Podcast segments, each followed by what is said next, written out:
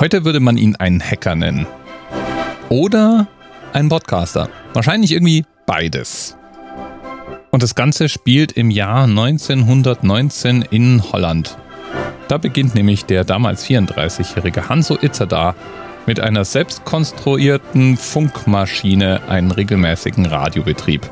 Diese Maschine sieht schon so ein bisschen steampunkig aus. Auf Holz sind verschiedene Anzeigen, Spulen, eine Röhre und nebendran ein wuchtiger Grammophon zu sehen, wobei der Grammophon nicht das charakteristische Horn obendran hat, mit dem der Schall verstärkt in den Raum transportiert werden sollte, sondern ein etwas kleiner ausgefallenes Mikrofon an der Seite, um eben den Grammophon zum Senden von Musik benutzen zu können. Für diese ersten Geräte gab es vielleicht so um die 1000 bis 2000 Menschen in Holland, die über das Wissen und das Können und das Wollen verfügten, um entsprechende Empfänger zu bauen. Nichtsdestotrotz war der Samen jetzt gelegt. Itzada war ja selber Fabrikant und fing dann einfach an, auch selber passende Empfangsgeräte und Bauteile zu produzieren und unters Volk zu bringen. Das wurde zum Teil auch nachgemacht und der Funkbetrieb mit diesen Gerätschaften war natürlich ganz allgemein sehr attraktiv. Was dann noch Hanso Itzadas spezieller Beitrag war, war, dass er einen regelmäßigen Sendebetrieb aufnahm. Das waren immer Mischungen aus Ansprache und leichter Musik und sehr schnell sehr beliebt. Die fingen auch immer gleich an, hatten also einen hohen Wiedererkennungswert. Sobald der Grenadiermarsch Tuff in Jeransel, was so viel wie Erde im Rucksack heißt, anfing, wussten die Hörer, dass eine neue Sendung begonnen hatte.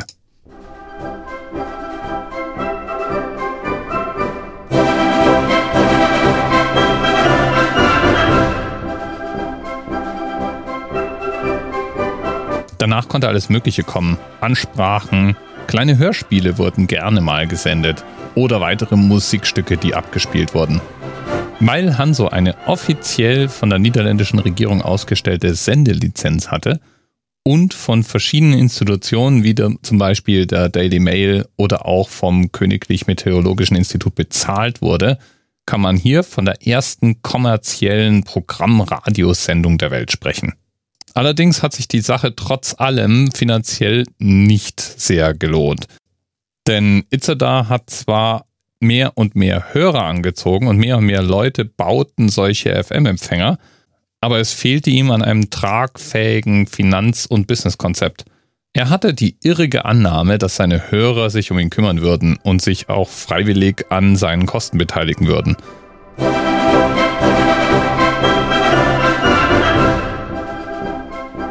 Das war leider nicht so und so ruinierte ihn sein teures Hobby. Zum Schluss konnte er nur noch für das Königlich Niederländische Meteorologische Institut als Angestellter senden. Seine eigene Sendung musste er irgendwann aus Finanzgründen einstellen.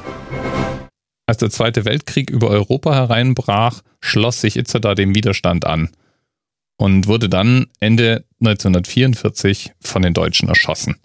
Die freilich hatten zu der Zeit auch schon ein eigenständiges Radionetzwerk und einen eigenständigen Radiobetrieb etabliert. Was als Hobby und technische Spielerei begann, war zu der Zeit schon längst in ganz Europa ein Massenmedium. Vor ziemlich genau 100 Jahren fing also alles an. Und heute, 100 Jahre später, stehen wir vor der nächsten großen Welle an Umbrüchen im Radiobetrieb. Podcasts ermöglichen es jedem zu senden und jedem zu empfangen. Und zwar in nie dagewesener Freiheit. Ich muss mir nirgends irgendwelche Frequenzen kaufen. Ich muss niemanden um Erlaubnis fragen.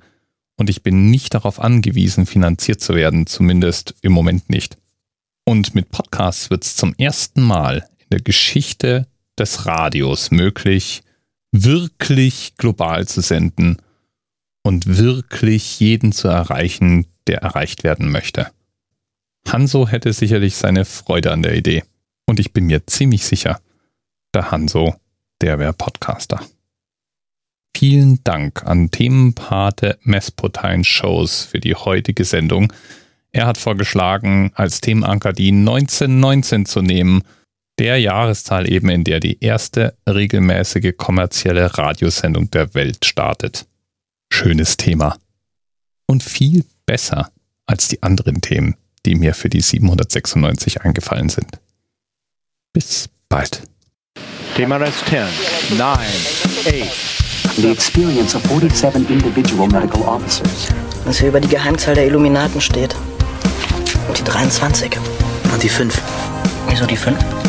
Die 5 ist die Quersumme von der 23.